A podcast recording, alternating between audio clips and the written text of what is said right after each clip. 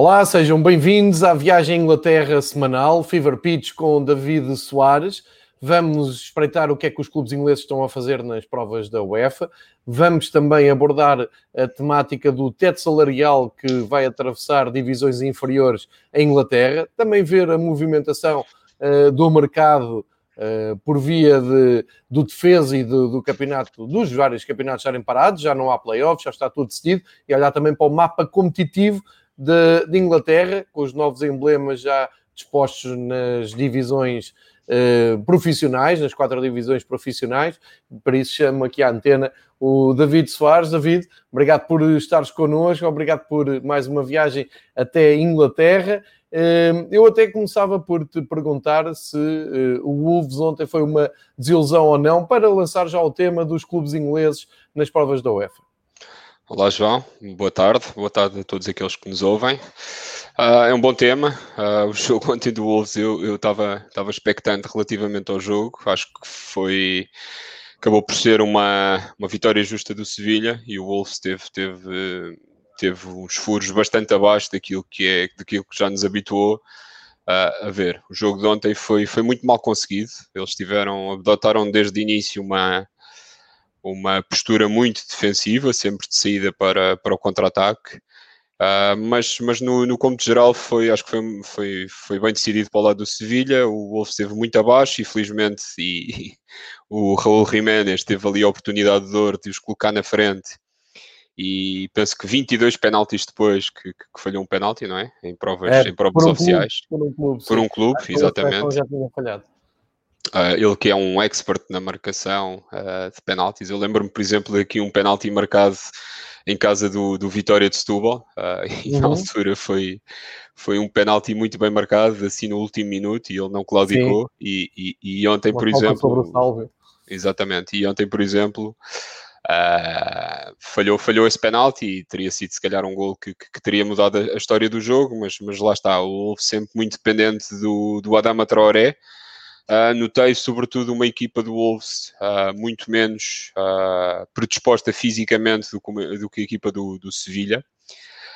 Inclusive, por exemplo, recordo aqui a entrada do Diogo Jota já na parte final e a substituir um esgotado da Traoré e o Diogo Jota está numa forma, diria, se calhar a palavra horrível é muito forte, para, para descrever a forma é, física baixo, do é. Diogo, mas está, está muito em baixo e não, acabou por não acrescentar nada ao jogo. Tanto ele como, como o Pedro Neto fez ali umas arrancadas pela, pela ala direita, mas, mas sempre inconsequentes. E portanto é com pena que, que os vejo sair da Europa, uh, mas, mas é um resultado que acaba por ser, por, ser, por ser justo e por se aceitar. E portanto, para o Wolves fica esta, fica esta impossibilidade de regressarem às competições europeias já no próximo ano. Esta era a única esperança que tinham. Uh, o Wolves também que está sobre intervenção direta do, do, das regras de fair play da, da própria UEFA e portanto vamos lá ver como é que como é que se safam aqui para o próximo ano e como é que vão, vão abordar o mercado tendo em conta esta, esta premissa. É? Verdade. Um, eu no, no, resumo fiz do, aqui para o Fever Pitch uma, um episódio só de áudio, uma coisa mais rápida, mais direta, eh, a abordar os jogos da, da, da Europa League. Eh, tinha feito um, um, raciocínio que era o seguinte: uh, na, no início do, do jogo, no início do, desta partida com o Sevilha, eu acho que o Nuno Espírito Santo uh, acabou até por surpreender com aquela linha de 5, os três centrais atrás, com três defesas na, no corredor central. Um, Surpreender não é no sentido de ter sido uma revolução, porque ele joga muitas vezes assim. Foi talvez o Lopetegui não estivesse à espera que uh, aparecesse logo essa linha de 5, lançando claramente o Adama Traoré e até procurando o Dorti na, na direita, uh, também com lançamentos longos. Uh, enfim, dá-me ideia correu bem e o Adama Traoré acaba por eh, inventar aquele penalti, consegue entrar na área, o Diego Carlos eh, acaba por derrubá-lo e se o Jiménez faz o gol, se o gol faz o gol, o jogo talvez pudesse ser diferente. Agora, na segunda parte, uh, por muito que me custe dizer isto, o Sevilha equilibrou muito bem e acaba por chegar ao gol até de uma forma natural. O passe do Banega é fabuloso, ele já tinha tentado pôr duas ou três bolas daquelas na área. O Ocampos ali de cabeça não, não falha. Acho que segue o Sevilha com alguma naturalidade, mas eh, fica aqui um, uma ideia de que o Nuno Espírito Santo apostou tudo muito cedo, na, no sentido de tentar mesmo baralhar as contas ao Lopetegui e uh, foi traído por aquele penalti falhado do, do Jiménez. Tu falei, falaste, falaste aí da, da questão de, do fair play financeiro uh, estar uh, a abranger o Wolverhampton, mas tive a oportunidade de ouvir na BT Sport o Nuno Espírito Santo no fim um, já a olhar para a nova temporada que está aí, não é? Eles já, já estão há mais de um ano a jogar a 19-20, uh, mas agora já a olhar para a nova temporada, ele foi explícito, disse que queria jogadores, nós sabemos a ligação um, que tem privilegiada com o Jorge Mendes, e eu estava a pensar, se é para jogar com aqueles três uh, lá atrás, três defesas no corredor central, tenho alguma dificuldade em perceber como é que tanto o, o Cody como o Boli, mas principalmente o Boli, uh, tem qualidade para jogar na, na, naquele sistema de uh, três defesas lá atrás. Eu acho que ele precisava de um ou dois centrais que, com mais classe, que soubessem uh, sair a jogar, que tivessem mais jogo de pés e não tão posicional e não tão, tão atlético. Isto vale o que vale, é a minha, a minha opinião, mas também é preciso ver com quem é que no Espírito Santo conta para o ano. Fala-se de uma, uma possível saída de Jiménez para as Juventus. Uh, vamos ver se, se acontece ou não. De qualquer maneira, nota alta para a época do, do Wolverhampton, não é, David? Acaba por fazer sim, sim, uma, sim, uma ótima época. Sim, sim, sem dúvida. É uma época uh, em que acabam no sétimo lugar, obviamente que é um que, é, e chegam uns, uns oitavos final da, da Liga Europa. Eu acho que, e concordo com a tua análise quando, quando falas em reforços para, para o eixo da defesa, mas eu não sei se o Nuno quando referia de jogadores, eu acho que era mais numa lógica mais de complementar o plantel. Aquilo nota-se que há ali certo, certo, 12, 13 jogadores, a 14. Minha, é sim, sim, sim, sim, que são, que são opção, mas eu acho que, que, que para segundas opções faltam, faltam mais jogadores. E, e, eu acho que, que o reforçar é nesse sentido, ou seja, se perceber que existem 38 jogos em Inglaterra, pelo menos só no campeonato, existe uma taça da Liga existe uma FA Cup e, e, no caso deles este, nesta época específica existiam jogos, existiram jogos da Liga Europa e portanto eu creio que eles até esta data fizeram pelo menos na Liga Europa mais uh, se, não tô, se não estou em erro uh, e contando já com as fases de qualificação cerca de 12 a 13 jogos. E portanto somamos esses 13 jogos aos 38 da Liga mais aos da FA Cup dá aqui uma época de 55 a 60 jogos e tendo em conta o plantel que tem e as, as várias alternativas para, para, tanto para o centro da defesa como para o próprio meio campo. No meio campo eles jogaram quase a época toda com o João Motinho, com o Ruba Neves, com o Dendocker, uh, mas faltam alternativas para, para o meio e depois na frente uh, foi sempre o Raul Jiménez acaba por jogar quase a época inteira e depois andou ali muito a variar entre o próprio Traoré, o Diego Jota, uh, o, Diogo, o Diogo Jota e, e, e, o Pedro Neto, que foi também uma agradável surpresa, como aqui já, já referimos. Uh, o Podense acabou por chegar em janeiro, mas, mas, fez alguns jogos, mas não teve aquele impacto, ou pelo menos não fez tantos jogos como, como seria expectável. E portanto acho que quando diz mais jogadores, óbvio que são jogadores para acrescentar, uh, para acrescentar valor na primeira equipa. Uh, mas acho que também a parte, a componente das, das segundas opções também, também é algo a ter, em, a ter em conta. Outra equipa inglesa, Manchester United, não só passa para as meias finais, como começa a desenhar-se como um dos grandes favoritos para ganhar, só não é o maior porque anda lá o Sevilha, não é? E enquanto o Sevilha estiver em prova na Liga Europa é sempre o, o mais favorito. Uh, tanto o Wolverhampton como o Manchester United estão a fazer ótimas épocas, nomeadamente a nível europeu. O Wolverhampton começou muito cedo, teve que ir às pré-eliminatórias já há mais de um ano, no ano passado. Uh, e, e, estão a fazer ambos bem melhor, e fizeram ambos bem melhor do que o Arsenal. É preciso lembrar que na armada inglesa o Arsenal ficou para trás, uh, derrotado em casa uh, pelo Olympiacos. Vale a pena é olhar também para este Manchester United. É um, é, um, apuramento normal, eles já tinham encaminhado as coisas na Áustria com aquele 5-0, depois confirmaram com 0 e apanham o Copenhaga, um jogo entre amigos. O treinador do Copenhaga, muito amigo do Solskjaer, dois, duas grandes figuras da seleção norueguesa que nos lembramos de, de ver jogar. mas apesar de um apuramento, eu diria natural, Uh, houve ali muita dificuldade e se não fosse aquele penalti, uh, não sei se as coisas teriam acabado assim. Agora, oportunidades não faltaram ao Manchester United para ganhar o jogo durante os 90 minutos, isso é óbvio, houve é, N, N hipóteses. Uh, talvez a coisa não, não tenha fica, ficado resolvida mais cedo por causa de uma exibição estrondosa do guarda-redes do Copenhaga. E eu afora isso. Sim, uh, o Jonsson fez uma, uma exibição incrível. É um guarda-redes maduro, tem 30 anos, uh, é, é sueco, tem aquela vantagem de ser do mercado escandinavo que tu já explicaste aqui, que a Inglaterra gosta muito da Premier League como no Championship. Não ficaria admirado se eh, recebesse um convite nos próximos dias para, para ir para o campeonato inglês, porque realmente foi uma exibição estrondosa. E ainda no lado do, do, do Copenhaga, uh, tens uma, uma exibição também muito boa do Falk, uh, que fi, faz aquela finta a Fernando Redondo, Exatamente. que fica a marcar o jogo, e o Zeca, o português, que ainda hoje de manhã estive a destacar, uh, porque acho que eh, merece destaque. Ele é número 10, é capitão de equipa, é uma das figuras do Copenhaga. Ele fez opções muito difíceis na carreira, naturalizou-se grego quando jogava na Liga da Grécia para poder uh, ir à seleção da Grécia e tem ido. Uh, Mudou-se para a Dinamarca, não é nada fácil uh, jogar naquele contexto, pelo menos para um jogador latino, e ele tem estado bem, tem, tem se ambientado bem. Portanto, aqui também um, uma palavra de apreço pelo 10 do Copenhaga, o grego português uh, Zeca, mas olhando para, para o Manchester United é muito a onda de, daquilo que vimos na reta final da, da Premier League, uh, um futebol consistente sem deslumbrar, não há ali futebol deslumbrar, mas percebe-se que aquilo evoluiu vários patamares com a chegada do Bruno Fernandes, com uh, o regresso do Pogba, uh, com este esquema do Rashford de um lado, o Greenwood do outro, o Marcial um pouco mais à frente, e depois a segurança do Fred e do Pogba. Enfim, acho que o Manchester United tem aqui uma boa base para o próximo ano e ainda tem aqui uma palavra a dizer nesta Liga Europa. Não sei se concordas com, com esta análise.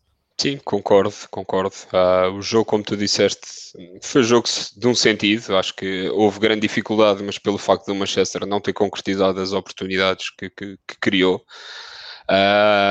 E, e, portanto, estamos aqui a falar de, de, muitos remates à baliza. E, portanto, o guarda-redes foi adiando, adiando o máximo que pôde. Uh, portanto, esta, esta eliminatória, mas, mas acaba por ser uma eliminatória justa e, e bem ganha e bem ganha pelo, pelo United. Uh, estamos num lote já bastante reduzido, não estivéssemos nós nas meias finais.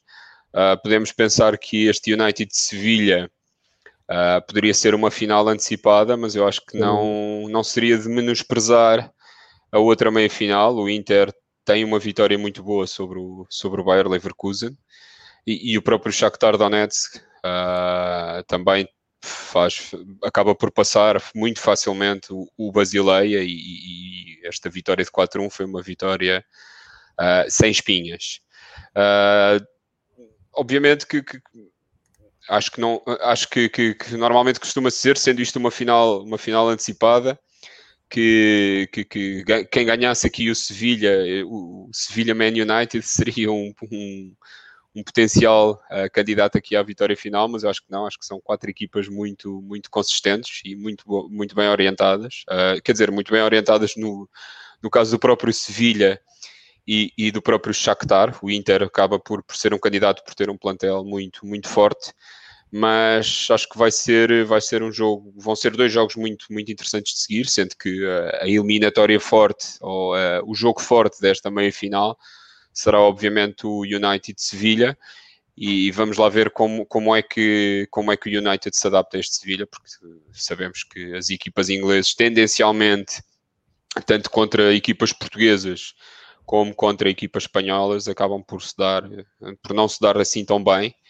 E, e portanto será, será aqui uma será aqui uma, uma meia final de, de tripla, ou seja, não arrisco dizer e não arrisco avançar assim com nenhum resultado, Uh, mas obviamente que esta ponta final do United tem entusiasmado pela consistência do futebol, não pela, pela beleza. Uh, portanto, aguardamos com muita expectativa este, este jogo que irá ocorrer no, no próximo domingo. O André Teles está a levantar aqui uma questão que nós já levantámos várias vezes em vários episódios desde que começámos a fazer viagens à Inglaterra no Fever Pitch, uh, que é, é, é, também uma, uma discussão Uh, eu costumo ouvir e aconselho muito a ouvirem o podcast correspondentes da ESPN um, em Inglaterra, que são jornalistas brasileiros que estão a trabalhar em Inglaterra e juntam-se uma vez por semana, à segunda-feira, num pub para debater todas as questões uh, do futebol inglês. Uh, e eles muitas vezes falam exatamente do tema que o André Teles está aqui a dizer. O United falta um treinador a sério. Bom, isto é uma maldade para o Solskjaer, mas a verdade é que o Solskjaer tem sete vidas enquanto treinador. não há maneira de nós vermos o Manchester United a jogar um futebol de encantar, mas eu acho que há aqui alguma injustiça e também alguma, alguma exigência a mais. O plantel do, do Manchester United não é assim tão profundamente cheio de qualidade, não tem assim tantas opções para, para todas as posições. Depois, o Mourinho ganhou a, a, a, Liga Europa sem encantar em lado nenhum, não é? Uh, estou, estou, a falar pelo Manchester United. Ganhou porque tinha que ganhar para ir à Liga dos Campeões e cumpriu, uh, cumpriu esse trajeto. Mas eu, por outro lado, há uma, há uma parte de mim que tende a concordar com isto. Eu olho para o Solskjaer e vejo uma lenda, um ótimo jogador, um treinador simpaticíssimo, com conferências de imprensa ótimas, flash interviews ótimas. Ainda no final do jogo, eu estava a assistir, eh, como disse há pouco, pela BT, a, British Telecom, um, ehm, uh, ou Brit Telecom, não, não, tenho agora a certeza, mas é um canal inglês que dá os jogos da, da Liga Europa. Estava a, a, a câmara a seguir o trajeto do, do Solskjaer com o Zeca e o Bruno Fernandes. Eu só se calhar ia ali a dizer umas coisas, a explicar ao Zeca que o guarda-redes deles, uh, ao Bruno Fernandes, um, ehm, que o guarda-redes deles adiou ao máximo, pediu ao, ao Zeca para tra tratar bem o, o, Bruno Fernandes. Enfim, vamos apanhando ali umas, uma série de, de diálogo engraçado, só que eu acho que a figura dele acaba por cativar os adeptos, não é? Os adeptos do United um, epá, estamos a falar de um jogador que lhes dá uma Liga dos Campeões eh, para lá dos descontos, depois de terem estado a perder aos 90 minutos com o Bayern em Barcelona uh, por um zero e, o Solskjaer está ligado a essa história, portanto nunca ninguém o vai pôr uh, em causa. Agora, o André Teles levanta aqui esta questão e eu, sim, um treinador com uma ideia de jogo, porque qual é a ideia de jogo do Solskjaer? Ninguém sabe. Qual é o plano de jogo? Ninguém sabe. Agora, a coisa até está, está, a correr bem, ele teve olho para o Bruno Fernandes, está a compor ali uma, uma equipa uh, engraçada. Não sei, mais tempo para o Solskjaer. Concordas ou não, David? Pá, eu, eu, acho que sou, sou da opinião do, do André. O Solskjaer, como tu disseste bem, é uma figura querida em Manchester, por tudo e mais alguma coisa. Era aquele, foi sempre uh, aquele suplente de luxo que todas as equipas gostariam de ter. Uh, isto na, nas alturas em que ainda creio que, que ele ainda jogou, jogou certo com, com aquela dupla mortífera Andy Cole e Dwight York. Uh, e portanto o Solskjaer é, é, para mim é lembrado como o terceiro, o eterno terceiro avançado. Uh, mas por esse motivo é uma, é uma figura muito acarinhada em Manchester e junto dos adeptos. Eu agora, como treinador, uh, tenho, tenho, alguma, tenho alguma dificuldade em considerá-lo um treinador de, de topo, como tu disseste e bem, falta ali uma ideia de jogo. Obviamente que ele pegou nas peças que tem à disposição e que as tentou distribuir dentro de campo uh, o melhor possível e recuperou animicamente alguns jogadores. Uh, basta ver o caso do Anthony Marcial, que fez uma ponta final, uh, fez uma ponta final muito boa e marcando vários golos, vários e bons golos.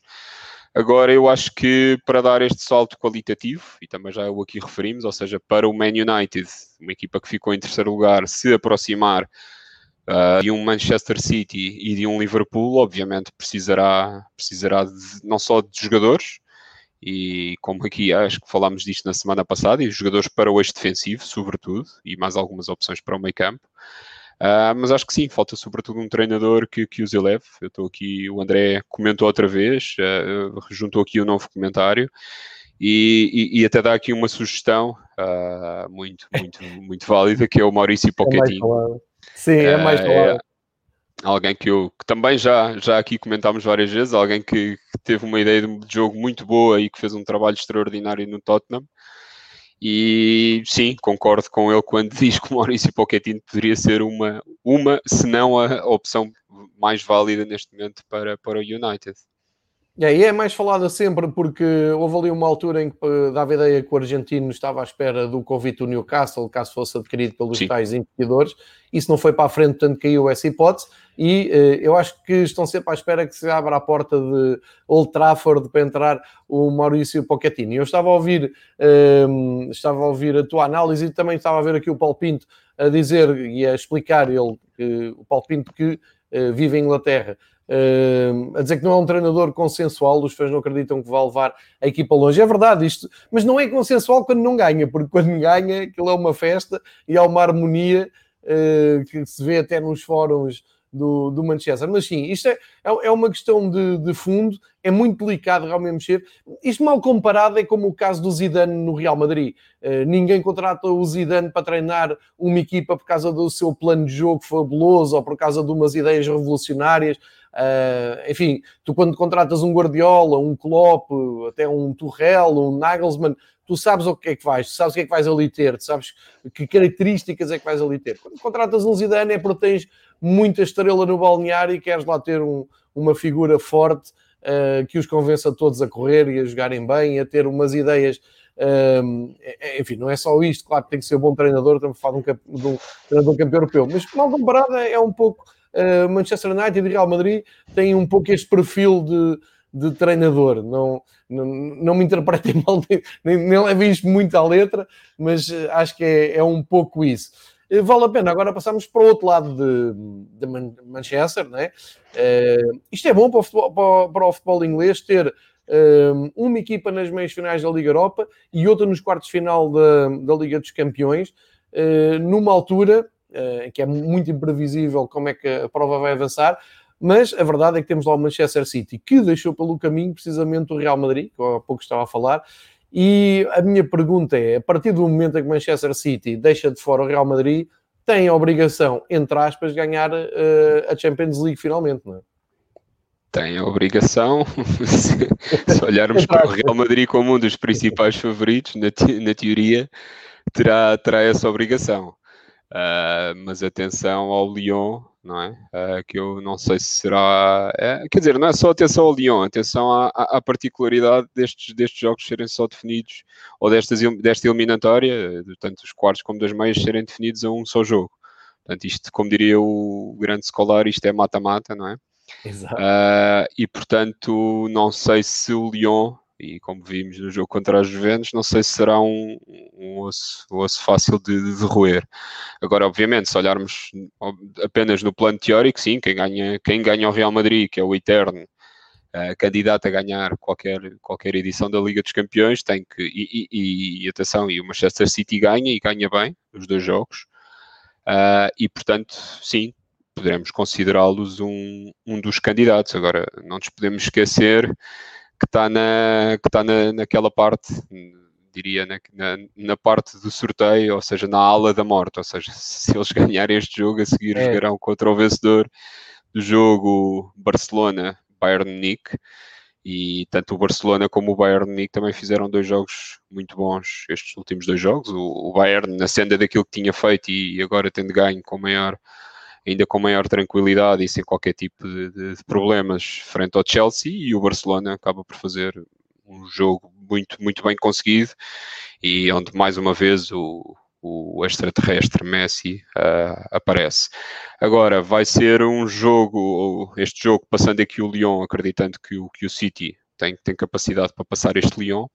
Estou muito expectante para ver numa meia final ou para ver uma meia final entre entre City e Barça e para ver como, como é que o Guardiola, uh, no plano tático, o que é que ele fará para, para parar este, este Barcelona atual. E eu acho que este Barcelona atual vive sobretudo, uh, vive sobretudo de, de, Messi.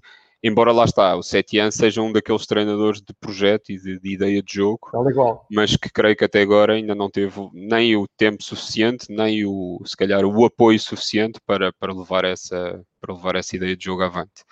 Mas pronto, mas eu esta parte do campeonato espanhol deixo, deixo para, para quem comenta o sim, para o João Queiroz, não quer estar, não quer estar aqui a roubar qualquer tipo de tempo, tempo de antena. Uh, não, mas é, é, é, bem observado e o futebol uh, é muito apaixonante e, e, abre discussões destas porque realmente nós andamos anos e anos a dizer que o Kiki Setien tem uma ideia de jogo fabulosa, que estava no Betis, jogava bem e perdia e não era compreendido porque estava lá tudo o que nós gostamos de ver, o que nós, quem gosta de futebol de, de posse, quem gosta de, de futebol mais de, de posse de bola e menos de vertigem, uh, e entretanto abre-se as portas de Camp Nou, o Kike Setien vai para o Barcelona, parecia um casamento de sonho, não está a resultar, e agora vai-se lá uh, dizer a um dirigente do Real Madrid que devia contratar o Kike Setien em vez do Zidane, e o Zidane é campeão, uh, não sendo um treinador conhecido por um perfil de um jogo fabuloso, uh, é assim uma estrela, uma lenda do, do futebol, o Kike Setien é ao contrário, perfil grande treinador, não tem resultado.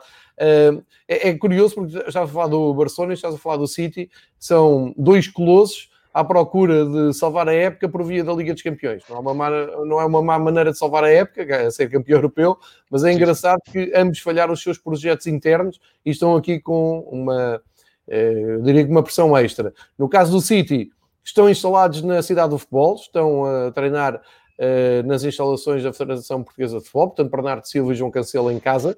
Eh, é, é, um pouco como diz o, o David, nada leva a crer que o Manchester City seja eliminado pelo Lyon. Nós vamos ver o jogo na esperança uh, que haja uma surpresa, porque tirando os adeptos do Manchester City, é isso que todo, todos os adeptos do mundo querem, é ver o, o pequeno a ganhar ao grande. Vamos ver como, como é que a coisa corre, ainda por cima num só jogo.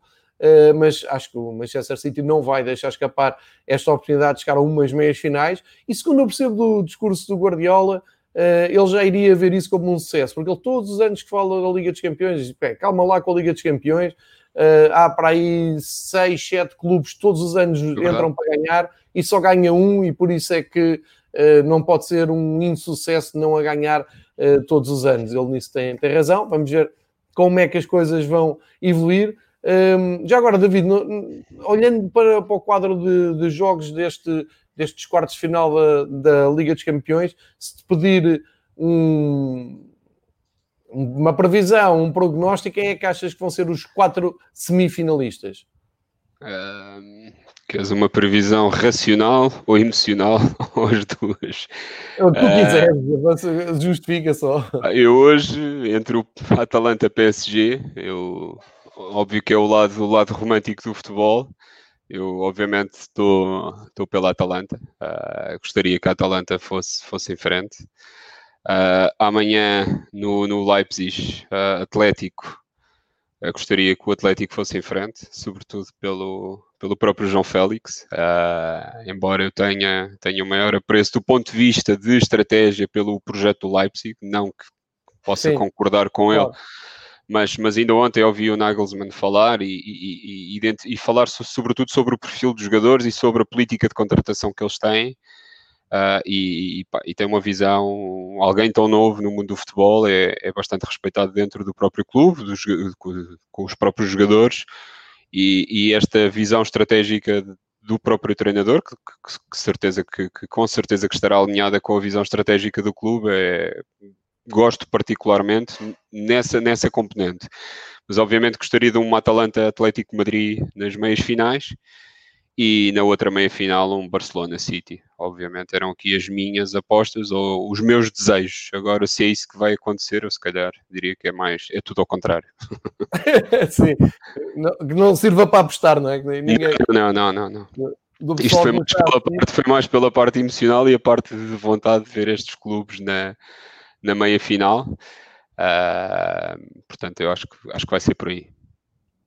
Certíssimo, também justificaste bem. Portanto, temos uh, muitas participações ativas no chat do YouTube. Agradeço a todos que estão a deixar uh, as vossas questões. Para quem for ouvir isto no áudio, uh, já sabem que a base do, do episódio é em direto e com participações de, de quem nos ouve.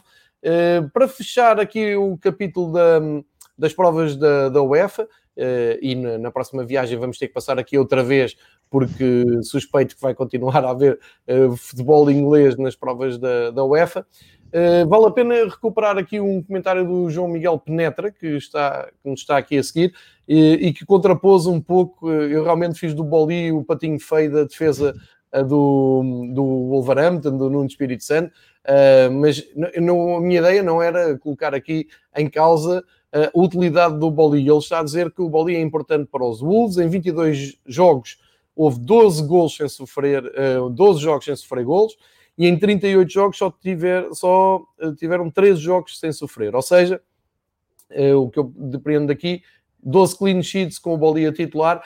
Mas, João, obrigado por esta estatística. Longe de mim dizer que o Bolia não é válido para, o projeto. Claro que é. Ontem, a ver o jogo, é que senti que muitas vezes com a pressão alta do Sevilha, nomeadamente aquela reação à perda de bola muito em cima dos, dos três jogadores que constrói, não é? Porque tens uma, uma saída a três quase obrigatória quando a bola ia para o Bolia, aquilo era uma aflição, porque uh, ele é muito bom taticamente, posicionalmente e a fazer aquilo que tem que fazer, que é defender, mas com a bola no pé é preciso mais. E era a minha observação, era só esta, nem foi o Nuno Espírito Santo, como o David explicou, que olhou para o setor defensivo. Fui eu que ontem aquilo fez-me um pouco de aflição, porque sabem que nós vemos os jogos do Sevilha com uh, uma dor extra de querer que eles percam e por isso faz-nos torcer pela equipa que joga contra eles. Uh, mas fica, fica aqui explicado, mas excelente apontamento do, do João, do João Miguel Penetra. Uh, e agora mudava, mudava aqui o assunto uh, para nos colocarmos mesmo em território, em solo inglês, e algumas alterações que, que, estão aí à vista, nomeadamente um teto salarial que foi aprovado uh, para as divisões inferiores, para as divisões secundárias.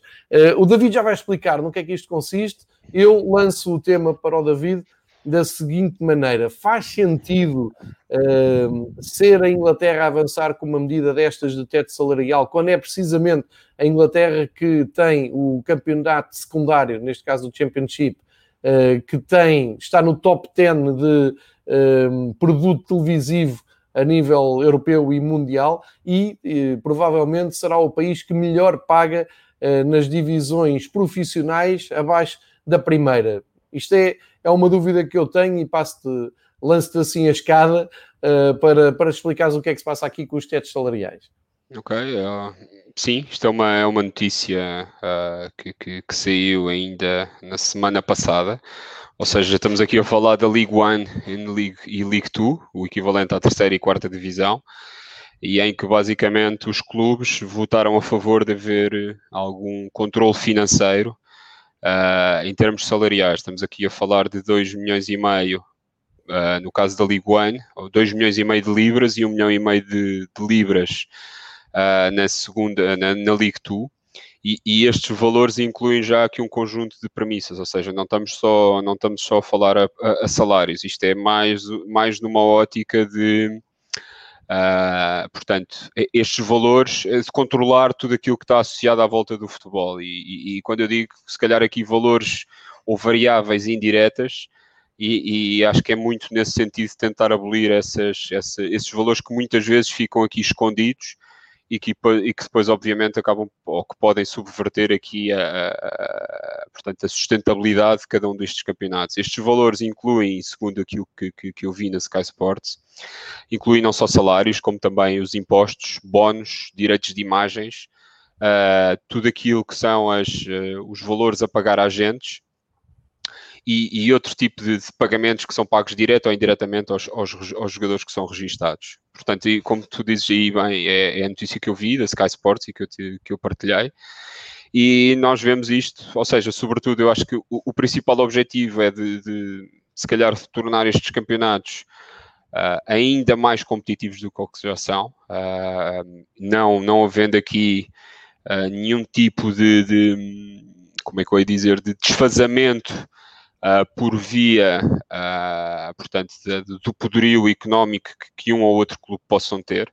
Uh, basta ver, por exemplo, em, ou seja, no limite, o que é que poderia acontecer? Podemos ter aqui, estar aqui a falar de uma, de uma descida de, por exemplo, um clube que deixa a Premier League e, portanto, no próximo ano seria do Championship ao League One.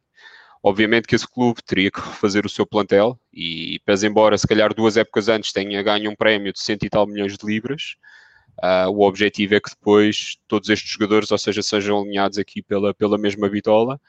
E eu acho que, por um lado, o objetivo é de, como eu disse inicialmente, uh, tornar tudo aquilo que são pagamentos a jogadores o mais transparente possível. Por outro, dotar o campeonato uh, de maior competitividade e de não haver aqui um desfazamento enorme e não termos aqui jogadores a serem pagos a, peso de ouro, embora eu acho que este valor de 2 milhões e meio, eles não referem, por acaso não referem qual é que é o tempo, o tempo ou vigência do contrato, Não sei se estamos aqui a falar de, de 2 milhões e meio de libras por ano, porque mesmo assim 2 milhões e meio de libras por ano, ou seja, envolvendo já aqui impostos, pagamentos a agentes, etc., Uh, eu, não há muitos jogadores em Portugal que, que, que, custem isto, pelo menos tirando aqui, tirando da, aqui dos, dos, principais clubes, ou seja, para além de Benfica, Sporting, Porto, uh, Sporting de Braga e quiçá um, um Vitória de Guimarães, eu não sei se, se, teremos aqui muitas equipas a pagar, a pagar estes valores.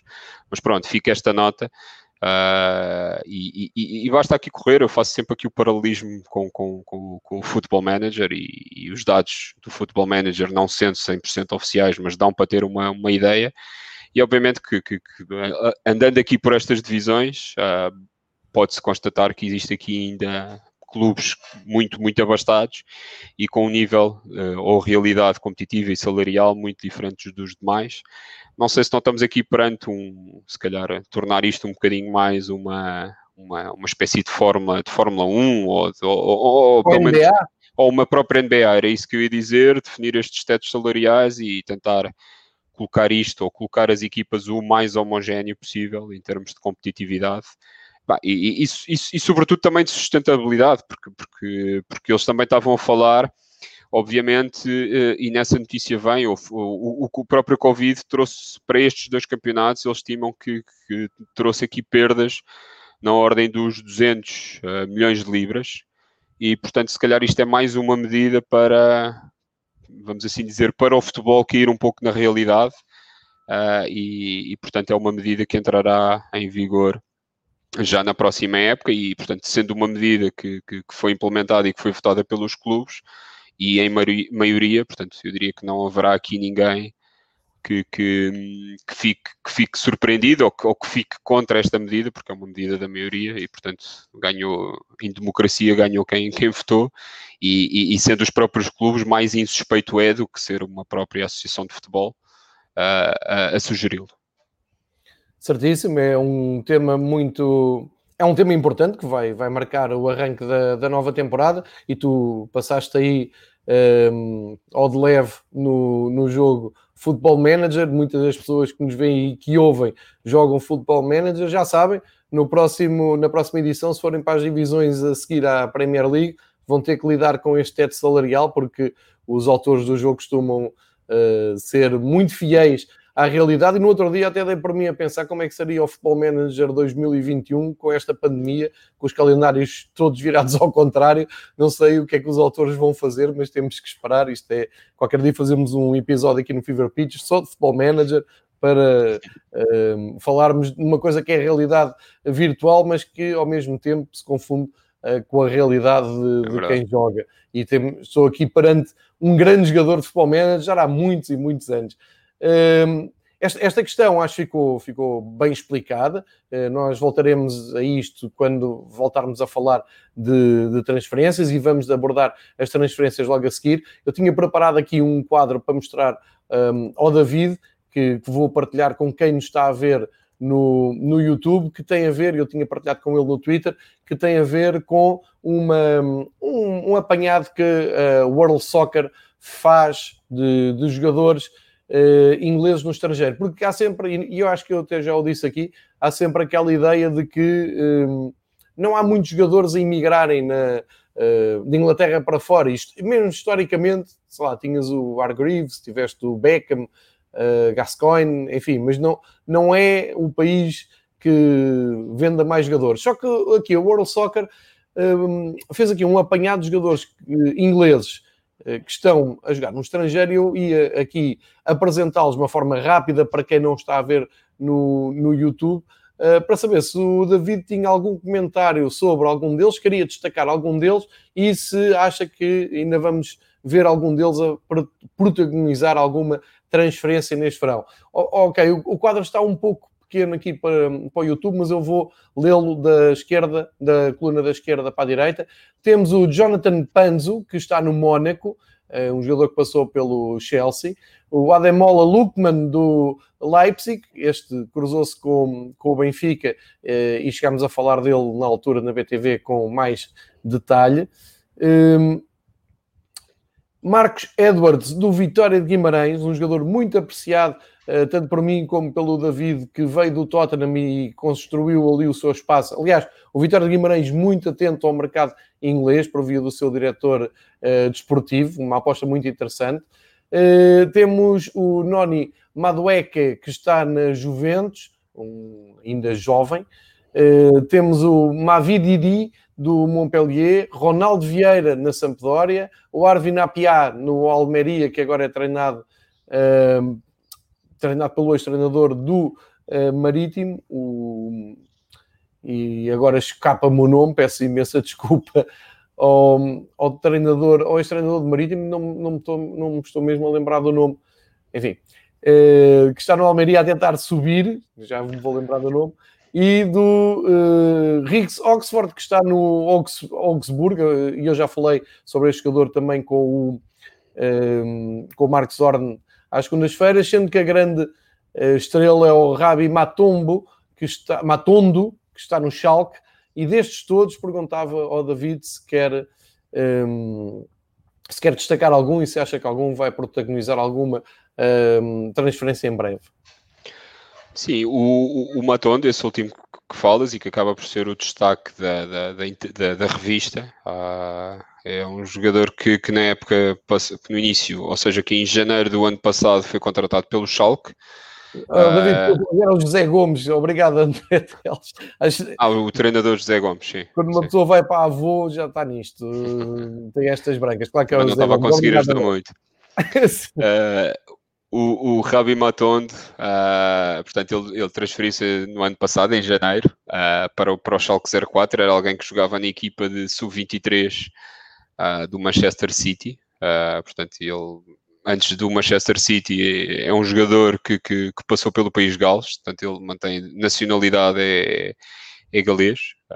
mas, portanto, acaba por, por, representar aqui o local de nascimento é, é Liverpool. Portanto, tem dupla nacionalidade e, e, este ano fez já aqui 20, 20 aparições na Bundesliga, tendo aqui dois golos marcados e tendo feito aqui um total uh, de 1166 uh, ah, minutos. Uh, é alguém que já custou 9 milhões de euros e, portanto, acredito que, que será alguém que, pelo menos nas próximas uma a duas épocas, estará, estará em destaque no, no, no Schalke.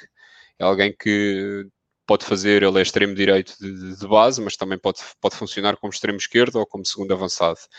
Acho que teve aqui uma primeira época de, de adaptação, ou época e meia, vamos assim dizer, e, e, mas creio que para protagonizar a transferência, acho que terá que fazer mais e terá que procurar o seu espaço no, no Schalke 04 e acho que para o ano vai ser o ano, o ano de afirmação. É alguém que também que, que joga já pela seleção de País de Gales e que já tem quatro, quatro internacionalizações, Uh, e também, lá está, o País de Gales é sempre uma seleção à procura de novos talentos e de novos jogadores e de jogadores que, que, que, que possam ajudar a equipa, para além dos, dos conhecidos já na, à, data, Gareth Bale, Joe Allen, por aí fora, o Aaron Ramsey. E, portanto, o Rabi Matondo é alguém que, que, que está muito em destaque. Também outro que falaste aí e que joga no Leipzig, Estamos a falar do Lukman. Do Ademola Lukman, sim, também protagonizou aqui uma transferência uh, bastante cara. Uh, portanto, no, no, no, final da época passada, veio transferiu-se do Everton uh, para, para, para o Leipzig por, por 18 milhões de euros. Alguém que fez formação no Charlton. E também estamos a falar aqui de um extremo esquerdo. Ele, esta época, teve emprestado, teve, teve, ou seja, protagonizou esta transferência. Eu agora estava aqui na dúvida. Uh, ele estava com, portanto, este ano ele ainda fez aqui 30, 30 e muitos, 30, 30 e tal jogos. Uh, a nível de Bundesliga, não, mentira, na Bundesliga fez cerca de 20 jogos. E, portanto, à semelhança do Rabi Matondo, é alguém que também terá, estará aqui a conquistar o seu espaço, é alguém que, que, que também enfrenta aqui uma concorrência uh, bastante grande. Outro, o terceiro jogador que eu também queria destacar é aqui o, e falaste dele, o Ronaldo Vieira.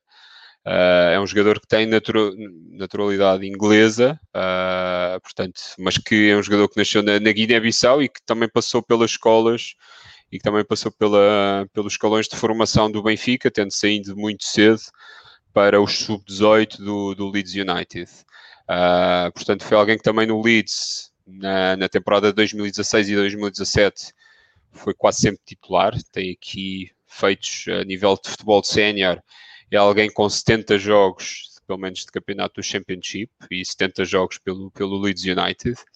E, e, que está na Sampdoria, na primeira época, portanto, teve aqui, fez, fez poucos jogos, mas este ano tem, tem 29 jogos 29 jogos completos pela, pela, pela Sampdoria e alguém que já representou a Inglaterra no, no, no torneio de Toulon, nomeadamente no torneio de Toulon de 2017-2018. Uh, são jovens, são jovens obviamente a, a seguir, uh, são jovens que, que, que, que, ou muito me enganam, se conquistarem o espaço nestes, em qualquer um destes clubes, uh, poderão a breve prazo voltar, a, voltar à Premier League. Uh, e, e, basta ver, por exemplo, agora o caso do Jordan Sancho. Uh, temos, temos aqui o United uh, atrás dele e o Dortmund já, já é. indicou claramente que ou pagam 100 milhões ou então ninguém, ninguém, leva, ninguém leva o Jordan Sancho dali para fora. Só para mostrar quem manda. Exatamente. Uh, eu, eu, trouxe isto mais pela curiosidade até de, até de, de, me desmentir, porque eu acho que foi, foi contigo há poucos episódios disse ah, a Inglaterra não, não importa jogadores, de, tirando o Sancho que está no, no Dortmund, não, olha, aqui está, eu estava a ler a, a World Soccer, uh, eles nas últimas duas edições, eu aconselho imenso a, a revista, gosto muito, já há muitos anos que acompanho. As últimas duas edições, à falta de futebol, por causa da quarentena, eles dedicaram-se a fazer extensas listas uh, de jogadores que são determinantes, jogadores que vamos ouvir falar. Fizeram esta de inglês uh, no estrangeiro e foi daí que eu, que eu apanhei. Inclusive na que saiu já este mês, são os 500 jogadores mais influentes do futebol atual que vamos ouvir falar e estão lá vários portugueses e de clubes portugueses nessa lista. Não, não vou adiantar muito mais, porque se tiverem interesse, vale mesmo a pena uh, adquirirem. Conseguem comprar. Muitas vezes me perguntam onde é que eu consigo arranjar estas revistas. Passa publicidade, porque não ganho nada com isso. Mas em Lisboa, na, na livraria um, ehm, Tabac, ou eh, não sei se aquilo não é de livraria, é, é tabacaria. tabacaria. É, Exatamente. Há uma na loja do, do Continente Telheiras, há outra uh, no, uma loja no Colombo, uh, e aí podem procurar porque eles recebem muitas revistas fora. Nos outros pontos do país não sei, já me disseram que no Norte há, vários, há alguns pontos em que se encontram essas revistas. De qualquer maneira, para quem é mais desenrascado nestas coisas, procurem também online porque eles têm edição online e podem até apanhar por aí um PDF. Passado este momento de literatura, eh, ia para a reta final desta viagem à Inglaterra, desafiando aqui o David um, ehm, a falar de, daquilo que é mais relevante transferências, sabendo que uh, ainda estamos muito cedo na, na, na, dança das transferências de Premier League, Championship, uh, embora já haja alguns clubes a posicionarem-se, nomeadamente aqueles que mudam de divisão, mas ainda é muito cedo para grandes destaques. De qualquer maneira, David, uh, a meio de agosto, mais ou menos a meio de agosto, o que é que tu destacas de transferências em Inglaterra? Sim, uh, por acaso, como disseste bem, há muito, há muito pouca coisa. Uh, acho que aqui no mercado, ainda os mais ativos ainda foram até o momento, ou com maiores, com maiores aquisições, acaba por ser o City, que, que, que comprou o Ferran e, e, esta semana assinou com o Nathan Ake, o Nathan Ake. Uh, alguém que já na semana passada anunciámos como, como alguém, ou já, já corria o rumor que, que o jogador do Bournemouth poderia ir para, para a equipa de Guardiola, assinou por 41 milhões de libras. Queria aqui também destacar no mercado o Brighton, uh, que já fez aqui duas, duas contrata três contratações, duas elas mais sonantes, vamos assim dizer, para a realidade do, do Brighton, obviamente. Assinou com o Adam Lallana, uh, portanto, o ex-Liverpool junta-se ao Brighton, acaba por ser uma contratação. Uh, creio eu que para a realidade deles que é muito boa e alguém para entrar de caras é. no 11 titular. É um jogador muito regular, é um jogador sim, que sim. era um e... patinho feio em Liverpool, mas é um jogador muito útil, muito regular para, um, para esse patamar sem dúvida. Uh, e também, uh, ou seja, aqui para colmatar, embora não joguem em posições iguais, a saída no, do, do Nocaert uh, para, para o Fulham, para o Fulham, que acaba por ser o primeiro, o primeiro reforço contratado pela, pelos londrinos. No Fulham eu queria destacar aqui os regressos de empréstimo e, e, creio eu que, que, que, que no Fulham foi mesmo pelo facto de destes jogadores estarem, estarem num plano competitivo diferente. Estamos a falar do Seri, uh, que, que, esteve emprestado na Turquia e o Seri que já passou aqui por Portugal. E Patos também Ferreira, foi apontado a Barcelona. Exatamente, exatamente. E também estava aqui a tentar recuperar o nome, mas é o Angessman, que é um jogador que eles tinham contratado por 20 milhões de euros e que este, este ano também teve emprestado. Portanto, são dois jogadores de meio campo e que regressam agora à casa. Uh, depois, o, o, que é que há aqui a salientar? Duas compras muito boas por parte do, do, do Southampton. Na semana passada não, refira, não referimos aqui. O Mohamed Salisu uh, é um jogador que veio do Valladolid. Uh, é um jogador que eu também conheci e que andei durante a época a, a, ver mais jogos ou tentar ver mais resumos, porque era um daquelas, uma daquelas promessas de futebol manager. e portanto acaba portanto, se calhar o treinador do Southampton também, também anda a jogar. Ou então tem bons olhares em Espanha e, e portanto foram-no buscar e acabam também por contratar o Kyle Walker Peters aqui ao, ao Tottenham Uh, Tottenham boa, que, que boa, contratação, boa contratação, sem dúvida. E Tottenham em sentido inverso. O Pierre Osberg e, e, o André Tel está aqui a referir bem. Aliás, está aqui a questionar e é um jogador contratado pelo Tottenham esta semana.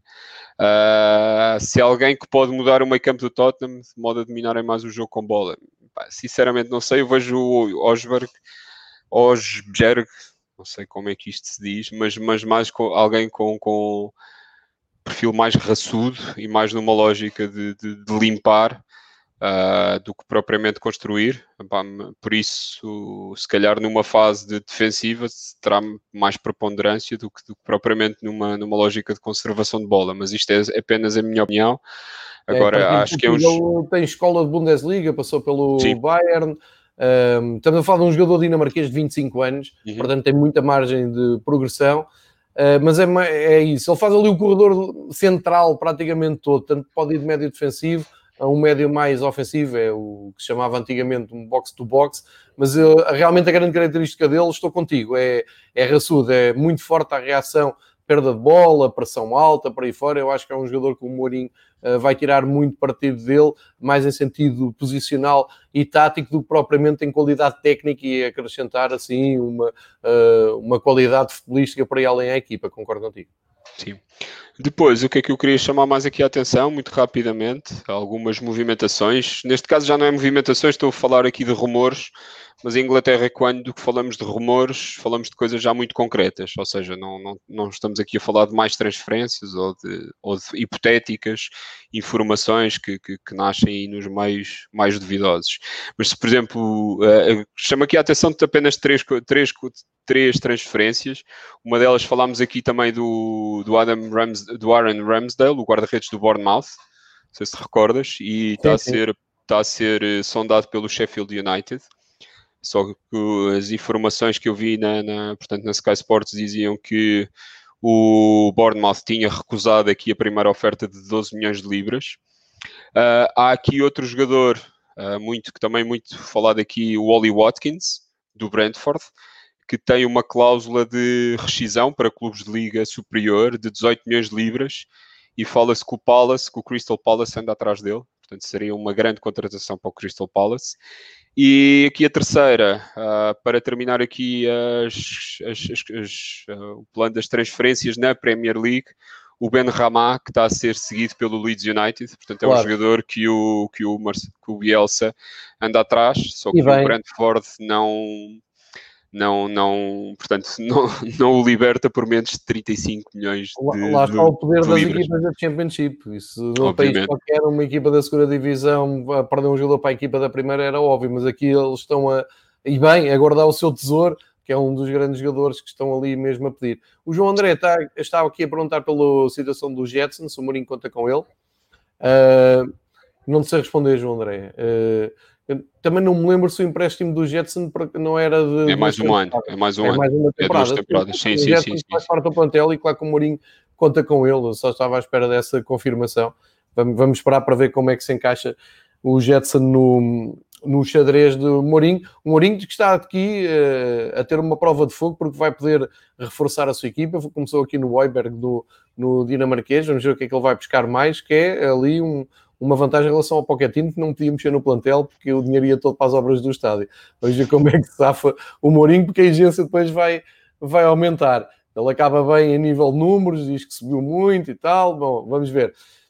Um, esta viagem de futebol inglês, quase uma hora com, com o David, uh, está completa. Falámos de, dos clubes ingleses ainda em prova, ainda com a, a, época a decorrer do 19 uh, transferências, uh, o, o, teto salarial na, nas divisões inferiores, imediatamente a seguir à Premier League.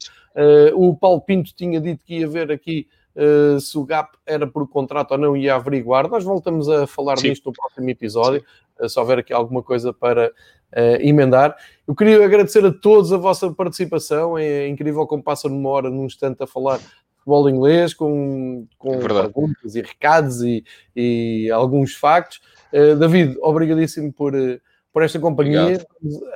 assistir com todo o interesse os próximos jogos dos dois Manchester. Sim que estão, que estão em prova. E para a semana cá estaremos para fazer um apanhado e já com mais coisas de, de mercado. Eh, Sobretudo do eh, Championship, onde poderemos ter aí novidades. Exatamente. E fazemos uma, faremos uma análise mais detalhada do que é que os clubes andam a fazer. E tenho particular interesse nos clubes que acabaram por, por subir: Rotterdam, Coventry e Wickham. Quero perceber como é que eles se vão reforçar. Já fizeram algumas movimentações, mas deixamos para a semana e entraremos em maior detalhe uh, no Championship. Entretanto, só responder aqui, uh, algures houve alguém que chegou, disse boa tarde, deixa-me só recuperar aqui isto, isto já faz parte dos nossos episódios. João Alves, boa tarde, sempre grandes camisolas. As novidades, camisolas, em breve vão aterrar aqui mais camisolas espetaculares para exibirmos. Aí estamos muito fortes, uh, é um grupo que já ganhou dimensões épicas, mas é fechado, não podemos abrir a ninguém. Meus queridos, muito obrigado pela companhia em viagem à Inglaterra. Amanhã vamos voltar aqui com o Ricardo uh, para falar de futebol escocês, ali bem perto do futebol inglês, mas em particular do futebol escocês, que não, não está fácil ao nível dos casos Covid, jogos em, adiados e por aí fora. E na sexta voltamos para falar de futebol francês com o grande Patrick, que hoje vai estar a torcer pelo PSG, deve ser o único de nós todos que torce pelo PSG contra a Atalanta.